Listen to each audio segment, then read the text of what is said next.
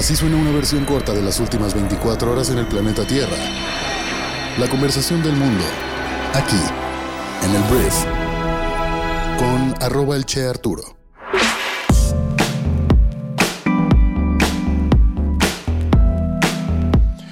Días, bienvenidas, bienvenidos a esto que es el brief para este lunes 2 de octubre. Yo soy Arturo Salazar, soy tu anfitrión y uno de los fundadores de Briefy y en este podcast vas a informarte con un resumen de las noticias que debes conocer el día de hoy para ser una persona bien informada. Antes de comenzar quiero decirte que este podcast es producido y traído a ti por Briefy, que Briefy es tu MBA de bolsillo. Es la plataforma de microaprendizaje que resume el conocimiento de negocios más importante del mundo para que puedas informarte, prepararte e inspirarte en 15 minutos al día. Si te interesa, puedes descargarla gratis y probarla durante un periodo de prueba totalmente gratis también. Gracias por estar aquí, comenzamos. Arranquemos hablando de México y tengo que hablar del presidente Andrés Manuel López Obrador porque justo en un año a partir de ayer, o ya sería un año y menos un día, AMLO entregará la banda presidencial a quien gane las elecciones, que en teoría están entre Claudia Sheinbaum y Xochitl Gálvez. Quien llegue al cargo no asumirá la presidencia el primero de diciembre sino dos meses antes de lo acostumbrado.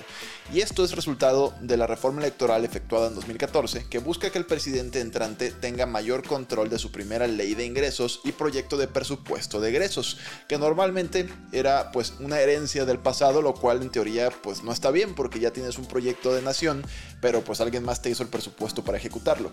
Entonces, en el discurso, pues AMLO lleva casi un año hablando de su despedida, incluso anunció que está en elaboración el retrato que colgará en la galería de expresidentes en Palacio Nacional. Y bueno, de manera abierta el presidente ha anticipado que al concluir su administración se retirará de la vida política, trasladará su residencia a Palenque en Chiapas, cerrará sus redes sociales y no volverá a participar en ninguna actividad pública. Del dicho al hecho hay ahí un gap de distancia y de acciones, entonces vamos a ver qué ocurre. Pero lo que llama la atención es cómo AMLO ya está socializando su retirada, socializando pues que ya viene otra persona que él espera que sea Claudia Sheinbaum, pero por lo pronto AMLO inicia su cuenta regresiva para acabar su mandato. Hablemos del señor Marcelo Ebrard y del señor Samuel García. Mira, Samuel García es el gobernador de Nuevo León, que por ahí dicen quiere ser aspirante a competir por la presidencia de México, y Marcelo Ebrard pues es el ex secretario de Relaciones Exteriores, que pues quiere descarrilar la candidatura de Claudia Sheinbaum, afirmando que hubo una serie de irregularidades que pues le quitan o le quitarían el registro a la candidata de Morena. Ese fue el contexto, pero yo vengo a hablar de Ebrard y Movimiento Ciudadano, porque se habla, y de hecho Dante Delgado por ahí abrió la puerta a que Marcelo Ebrard pueda competir en Movimiento Ciudadano en la interna para ser el candidato de MC a la presidencia de México. Entonces, ¿qué sucede? Un aspirante presidencial externo a Movimiento Ciudadano en 2024 dividirá y causará peleas internas, fue lo que advirtió este sábado el gobernador Samuel García ante esta posibilidad de que el hasta ahora morenista Marcelo Ebrard busque la candidatura naranja. Tras la convocatoria de Movimiento Ciudadano emitida el viernes, que abre la puerta al registro entre el 3 y 6 de noviembre de aspirantes externos como Ebrard, Samuel reafirmó que analiza la posibilidad de buscar la candidatura presidencial y que los líderes emesistas prefieren un naranja nato. Abordado al concluir una gira por Allende, un municipio de Nuevo León, el gobernador dijo respetar a Marcelo, pero señaló que no lo ve como abanderado del movimiento ciudadano. Pues porque él quiere ser el abanderado, yo creo.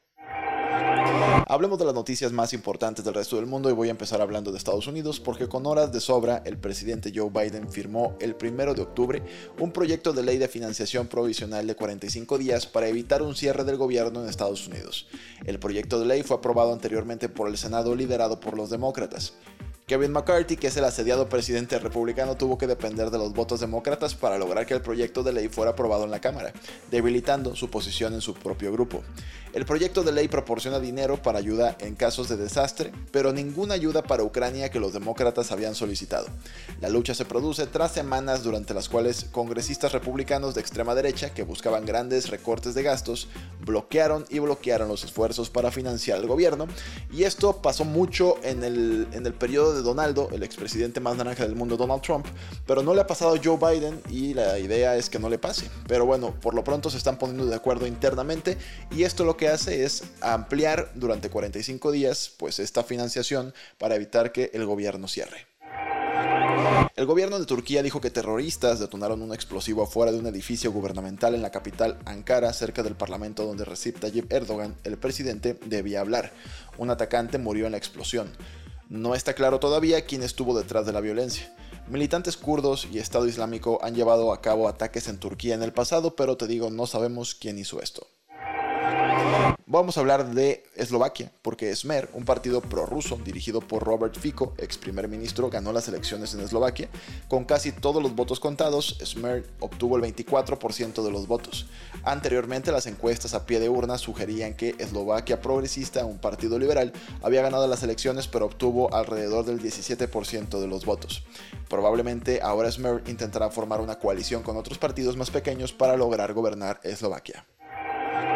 La primera misión humanitaria de la ONU en 30 años llegó a Nagorno-Karabaj por invitación del gobierno de Azerbaiyán. La organización no tuvo acceso al enclave mientras estuvo controlado por los separatistas armenios que fueron derrocados por Azerbaiyán la semana pasada. El gobierno de Armenia ha dicho que la gran mayoría de los armenios étnicos de Nagorno-Karabaj han huido al país desde el enclave.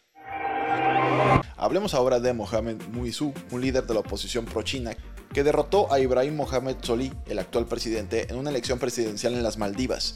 Después de llegar al poder en 2018, Soli fortaleció los lazos de Maldivas con la India al tiempo que distanciaba al país de los inversionistas chinos. Muizu, alcalde de Malé, la capital del país, ha prometido limitar la influencia de la India en las Maldivas. Ucrania fue sede de una conferencia internacional sobre la industria de defensa en un intento de impulsar la producción local de armas para su contraofensiva contra Rusia. En su intervención en el foro de Kiev, el presidente Volodymyr Zelensky dijo que su objetivo es hacer de Ucrania un gran centro militar, dando prioridad a la defensa aérea y a las tecnologías de desminado. Asistieron alrededor de 250 productores de armas de 30 países. Si estás por París, Francia, probablemente ya hayas sentido la problemática que tienen con respecto a las chinches. Y bueno, el gobierno francés dijo que nadie está a salvo de las chinches en París. Clement Bon, ministro de Transporte, dijo que el gobierno actuaría para tranquilizar y proteger a los parisinos de una infestación generalizada de plagas chupadoras de sangre. Los insectos altamente móviles han sido detectados en diversos medios de transporte público. Emmanuel Gregor, teniente de alcalde, advirtió que las campañas anteriores contra las chinches no habían logrado impedir que llegaran al centro de la capital. Vamos a hablar de El Canelo Álvarez porque, mira, Saúl El Canelo Álvarez alcanzó las 60 victorias como profesional este fin de semana. A Jermel Carlo le pesó subir dos divisiones, hay que decirlo. El estadounidense recibió castigo durante los 12 rounds y eso se notó al momento de dar a conocer las tarjetas. La verdad fue una clara decisión unánime en favor del mexicano, quien así retuvo los cetros mundiales de peso supermediano del Consejo Mundial del Boxeo, Asociación Mundial del Boxeo, Organización Mundial del Boxeo y Federación Internacional del Boxeo en una pues repleta T-Mobile Arena que se le brindó al tricolor. Entonces, bueno, Saúl, como ya lo dije, llegó a las 60 victorias como profesional en su carrera, que inició hace casi 18 años. Lo único que faltó en la noche fue sumar su knockout número 40. Se queda con 60 victorias, 2 derrotas y 2 empates y bueno, 39 por knockouts. La gente quería obviamente el knockout, pero no se pudo concretar. Entonces hubo un punto en el séptimo episodio en el que Charlo se dobló, o sea, se hincó. La mesa estaba puesta para que se consumara el knockout, pero pues no se pudo desde hace algunos años. Ah, obviamente, como siempre, críticas para el Canelo por el hecho de que estuvo muy fácil la pelea, que le ponen puros bultos, puros sacos de boxear, pero mira, ganó el Canelo 60 victorias. Felicidades al mexicano. Voy a hablar de los delfines en el Amazonas porque más de 100 delfines han sido encontrados muertos en esta zona del mundo debido a que las temperaturas récord del agua y una sequía generalizada están demostrando ser una combinación fatal para los animales. Los delfines muertos fueron descubiertos la semana pasada en el lago Tefé, ubicado en la selva tropical brasileña. Las autoridades dijeron que la gran cantidad de muertes era inusual y las atribuyeron a que la temperatura del agua era mucho más alta de lo normal. El mes pasado, en Tefe parecía un escenario de ciencia ficción sobre el cambio climático, fue lo que dijo a The Guardian Daniel Treguido, un investigador británico que vive en la zona. Saber que un delfín ha muerto es triste, pero ver montones de cadáveres sabiendo que esta sequía ha matado más de 100 es una tragedia, fue lo que dijo a CNN y The Guardian. Antes de irme, quiero hacerte una recomendación en Briefing, nuestro MBA de bolsillo, que es que pases a leer un insight, una perspectiva que se llama No te preocupes por el colapso de la población mundial. Súper interesante porque últimamente se ha hablado mucho de que el hecho de que se esté reproduciendo menos la raza humana provocará graves problemas económicos en el planeta. Y este artículo viene a desmentir un poquito de esto por parte de nuestros amigos de The Economist. Entonces, espero que te genere mucho valor y ya sabes, si quieres probar nuestra plataforma, puedes hacerlo totalmente gratis. Descarga nuestra app y puedes checar pues, de qué se trata Briefy.